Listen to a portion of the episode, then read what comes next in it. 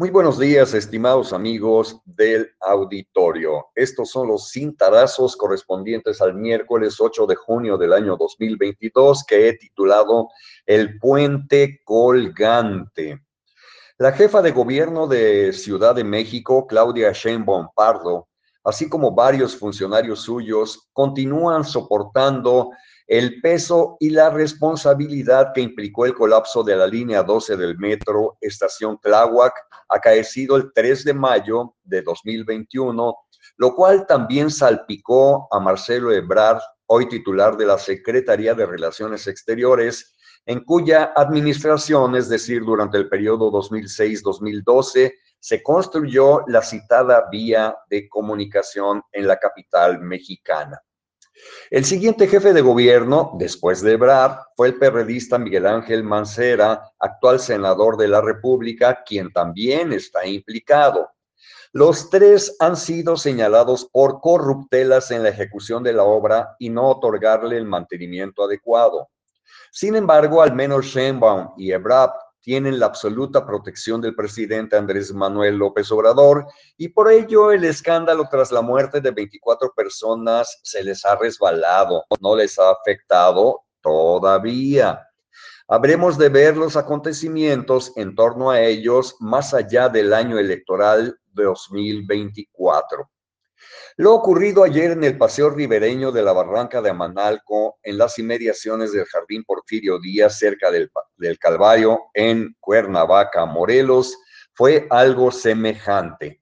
En caso de que la Fiscalía Especializada contra la Corrupción a cargo de Juan Salazar Núñez llegue hasta sus últimas consecuencias, como suele decirse, indudablemente repercutirá de manera negativa en el gobierno de Cuernavaca a cargo de José Luis Uriostegui Salgado, de la misma forma en que afectó al gobierno y la imagen de Claudia Sheinbaum Pardo.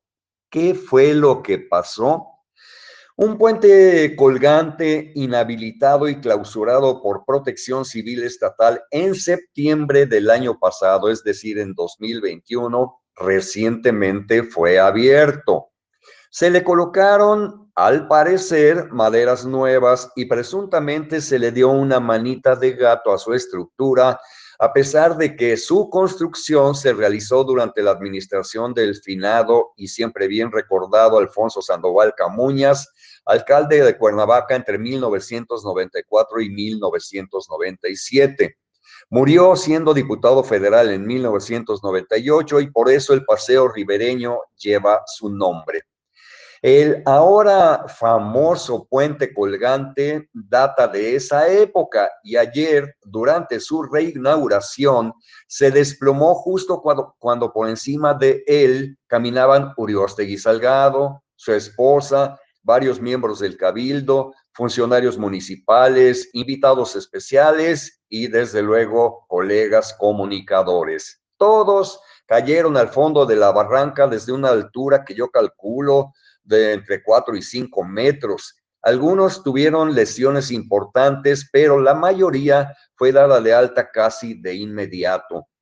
Para poder habilitarlo, el ayuntamiento actual recibió presuntamente un donativo de alguien con apellido extranjero, al parecer Doster. Quizás con esos recursos se compró el nuevo tablado y se pintó, pero es aquí cuando surgen las inevitables preguntas. ¿Hubo antes un peritaje de protección civil municipal para determinar el peso que soportarían los cables? estaban debidamente afianzados en estructuras capaces de resistir, por ejemplo, el paso simultáneo de 20 a 30 personas, como sucedió ayer. Lo fundamental, solo fue objeto de un maquillaje. Alguien, indudablemente vinculado a la actual Secretaría de Desarrollo Urbano y Obras Públicas, nunca previó el paso de tantas personas a la vez. Se dejó el mismo cableado que data de la época de Poncho Sandoval etcétera, etcétera. Son preguntas que deberá responder la Fiscalía a cargo de Juan Salazar Núñez y proceder en consecuencia. El año pasado, los gobiernos estatal y el municipal convinieron aplicar recursos etiquetados del Fideicomiso Ejecutivo del, Fondo de Competitividad y Promoción del Empleo, el FIDECOM, en la rehabilitación del paseo ribereño a propuesta de la administración entonces a cargo de Antonio Villalobos Adán. El lugar cuenta con dos puentes, uno peatonal y otro colgante. Este último fue el que colapsó ayer. Ojo, el proyecto integral corrió a cargo de la Secretaría de Desarrollo Urbano y Obras Públicas Municipales de Antonio Villalobos Adán. El convenio inició en marzo de 2021 y concluyó en septiembre del mismo año con la participación limitada del FIDECOM.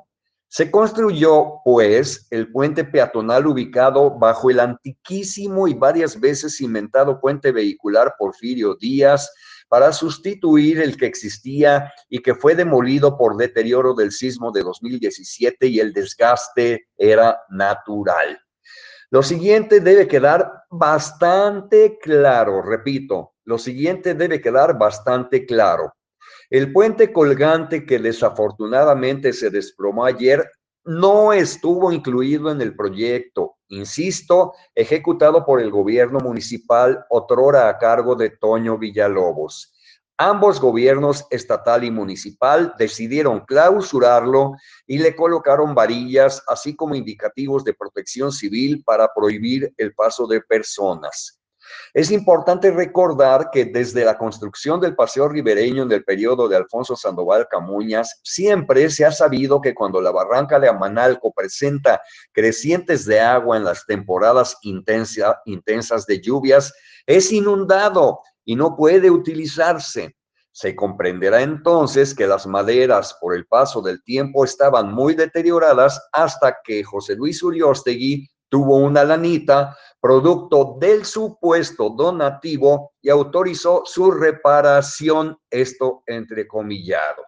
Insisto, lo anterior lo escribo de manera especulativa y deberá indagarlo la Fiscalía de Juan Salazar Núñez, pero la reapertura y la chaineadita corrieron a cargo de funcionarios del actual gobierno municipal.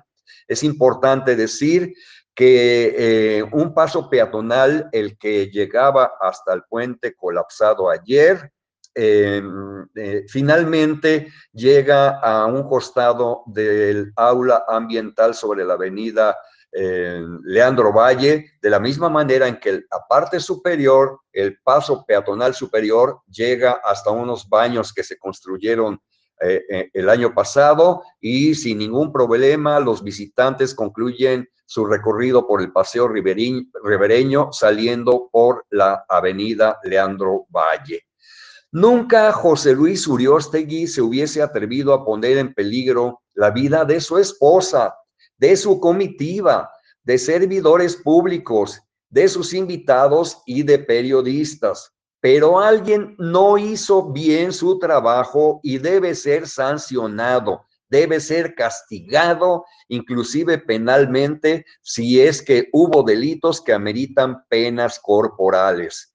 Se deberá mandar citar o detener a un irresponsable, a un imbécil vestido de negro que brincó como colegial frente al paso de la comitiva y que supuestamente está al servicio de la ayudantía del ayuntamiento, pero él no será el único responsable. Estaremos entonces atentos a los acontecimientos y después lo vamos a comentar aquí, estimados amigos del auditorio. Les deseo a todos ustedes que pasen un magnífico miércoles.